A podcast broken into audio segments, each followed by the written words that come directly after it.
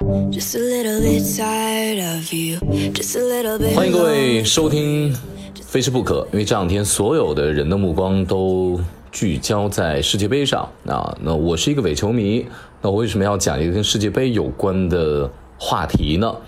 因为说到了葡萄牙，说到呃葡萄牙的这个非常大家非常喜欢的球员 C 罗，呃，以及他的这个国度。曾经在十五六世纪，大概是中国明朝的时候，在世界上所占据的地位，呃，以及前两天真的让我觉得非常有趣的西班牙和葡萄牙的一场球赛，呃，三比三战平，呃，这就跟十五六世纪的时候他们两个国家的国力相当一样，似乎都要在整个全世界的这个，尤其是整旧世界的这个版图当中占领一席。帝国的占领一席老大，占领一些冠军的，占领一些赢家的这样的心态啊。葡萄牙本身它是有 C 罗嘛，大家非常喜欢的这个后天非常努力的。那天我们在录节目的时候，别人说：“哎，我特别喜欢 C 罗。”我说：“C 罗是那个门牙特大的那个，现在变特胖那个球员。”他说：“早退役了。”我说：“那是那个长得方便面头的那个吗？就那头发烫的那个方便面？不是，也不是他。”我说：“那是谁呀？”他说：“你看喉糖金嗓子喉宝上面那个。”我我知道了，原来他就叫 C 罗，因为我是一个多年都已经不关注足球的人。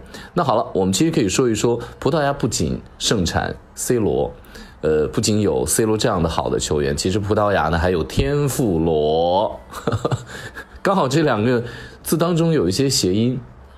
这个时间要往前追溯了。天妇罗别人在想说，这不是日本的特别有名的食物吗？油炸的，热量很低，而且算是日本当中，嗯，天妇罗可以炸到米其林这个星级餐厅的，呃，然后它甚至里面加了禅意，加日本的这个匠人精神，把日本人生活当中的精致等等一系列都放入其中了。好的，这个天妇罗店，嗯，他用的食材简直就是你你甚至结账的时候你都手抖啊，因为它那个食材非常的高级啊。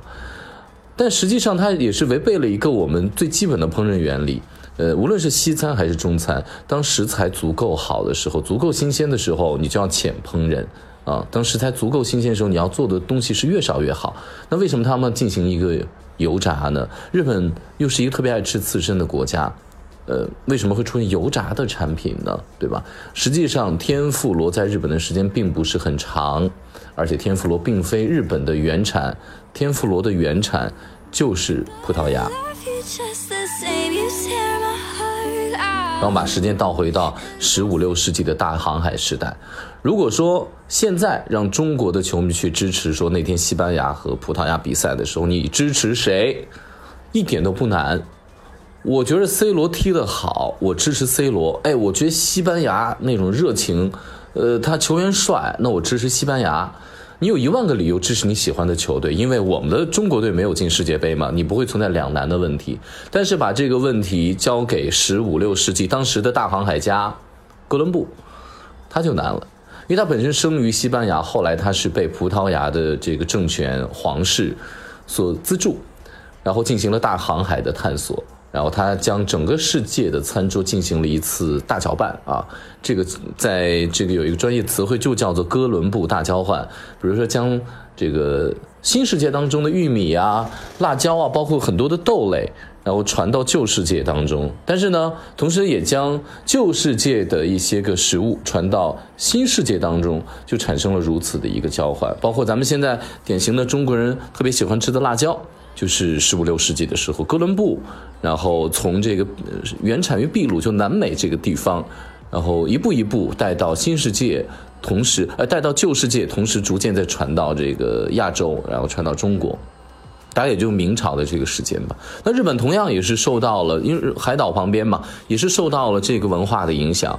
呃，天妇罗它是原本是什么意思？它跟这这么几个。呃，这个这个旧世界拉丁的词汇有关，比如说 temporal，就它有教会的意思。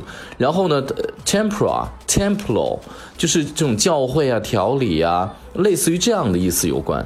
所以从这个字根上，基本上就可以了解说，就是现在叫天妇罗，直译过来叫天妇罗。那如果说你根据它的这个英文的字义的话，呃，它又是油炸的食物嘛，它应该就跟教会有关系喽。其实是跟基督就是在复活节前四十天的时候，然后呢要进行一个禁食肉食的这么一个活动。所以在之前好像，据说要要把肉吃的很饱，因为我不是基督徒，我不太了解这个基督教的这个习俗。总之到现在为止依然还保持。那当时的这个葡萄牙人，他们在航海，他们在船上的时候，同样也要过他们旧大陆的他们宗教的节日啊。那他们就会在船上把食物进行油炸。那为什么要把食物进行油炸呢？第一，油炸的食物它的保质期会变长一些；第二，油炸完的食物会变得更香，从口感、从味道上会变得更香。你现在尽管说我是一个不吃油炸产品的人，但是我过炸鸡摊儿的时候，我依然觉得哇。闻起来怎么这么香啊？就是，呃，现在这个油炸文化在中国也非常多。比如说这个麦当劳、肯德基，他们的炸鸡，呃，连我连连我们就是从小孩到老人，就几乎闻见那个味道会自然开胃，你觉得好吃，这是一个重要的。还有一个，它的热量会成倍的增加。也就是说，我们如果只是单纯的摄取这个肉本身的热量，或这个蔬菜本身的热量的时候，会非常非常的低。但是如果我进行油炸之后，它的热量就会变得非常的高。热量高直接带来的结果是什么？抗饿呀，国际抗饿品牌就是这么来的，就是最早的油炸产品。所以说，在船员在航海的过程当中获取物资，如果说你在中间没有一个补给站，获取物资物资的途径没有那么广的时候，同时漫长的这个航海期限又让你的食物无法进行长时间的保存的时候，油炸是一个很好的方式。于是，油炸就这么出现了。他把这个带到了日本之后呢，就变成了现在的这个天妇罗。那大家可能要要在要想啊，就说，哎。这个天妇罗不是说跟他们的这个复活节有关系吗？如果说比如复活节期间的时候他们是不能吃肉的，那他们必须保持足够的热量，所以把蔬菜用来油炸可以抗饿，可以让身体的能量更多。那为什么现在的天妇罗又变成了什么鲷鱼呀等等一系列的这种，甚至于还有什么天鹅肉啊之类的去去肉类的禽类的这种去油炸呢？就最早到日本的时候呢，的确。然后他们就是，呃，用蔬菜来进行一个油炸。那后来呢？因为这个呃航海文化的影响，他们也同时会将一些鱼类进行油炸。在日本的关东、关西有不同的做法。你像在日本的一些地方是用整鱼去做天妇罗，这是最常见的。那在一些很小的地方，它可能会把鱼直接捣成肉泥状的形态，因为可能就是跟最早航海时期的时候这种杂鱼有关系。那今天这个鱼不太好，哎，这个鱼又特好，然后好吧，砸在一块变成肉泥，变成肉丸子。然后进行油炸就 OK 了，它就是这样的一个一个一个吃法，变成就是逐渐变成肉。那还有一个，还有一个问题，现在吃的天妇罗外面是裹了一层面的，对吗？是裹了面的。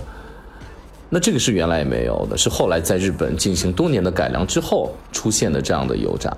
其实日本本身是不产油炸的物品的，呃，因为哪怕再往前再倒得更久一点，比比天妇罗到日本的时间更久，比如说他们炸豆腐，他们在唐宋时期学会了呃这个中国的豆腐的技术，然后进行炸豆腐，那也是宗教文化当中的，因为日本的这个佛教文化也是受到了中国的汉传佛教文化的影响，他们是食素的。那么食素，你不吃肉，然后佛教又过午不食，每天就是早餐跟午餐，然后有漫长的下午和整个夜晚，你的肚子是肯定不会听话的，很难熬，怎么办？油炸的是一个很好的啊，比如炸豆腐，它有足够的蛋白质，还有一个就是用糖、用蜂蜜、用这样的高热量的食物来果腹，所以呢。呃，当年这个唐僧就是把这个制作砂糖的技艺从西域带到中国了，其实也对佛教的这个呃整个的食物进行了很大的改善，对中国人的食谱也进行了很大的改革。呃，这也是其中的一个文化的缘故，受宗教的影响。那现在我们来说一说，说为什么油炸的东西在日本人手里会变得如此的。厉害会变得如此的高级。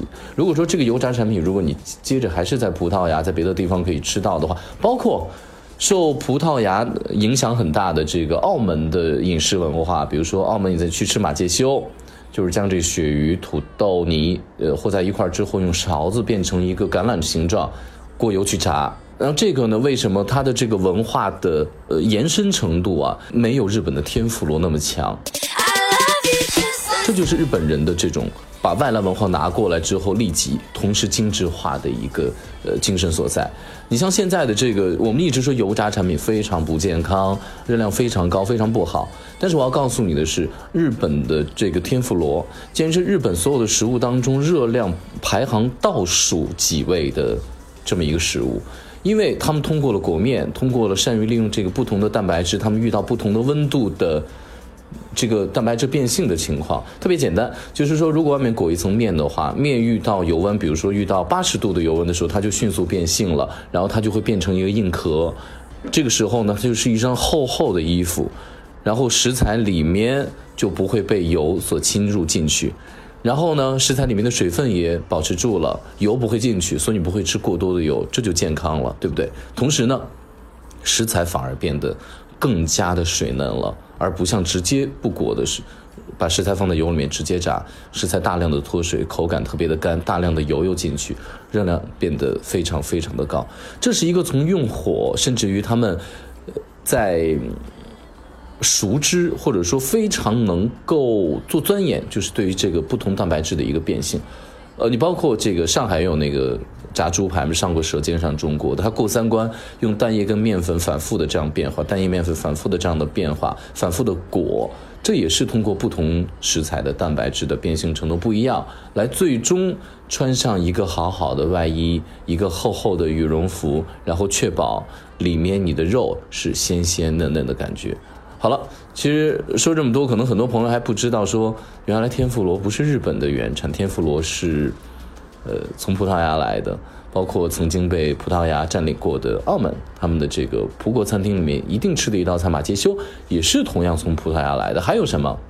蛋挞，蛋挞也是从葡萄牙来的，而且它也非常明确的就是从修道院里面出来的。因为当时能够吃上糖，能够大量的用糖用鸡蛋的，一定是富裕的教会，或者说这些修道院这些修女们，然后他们用。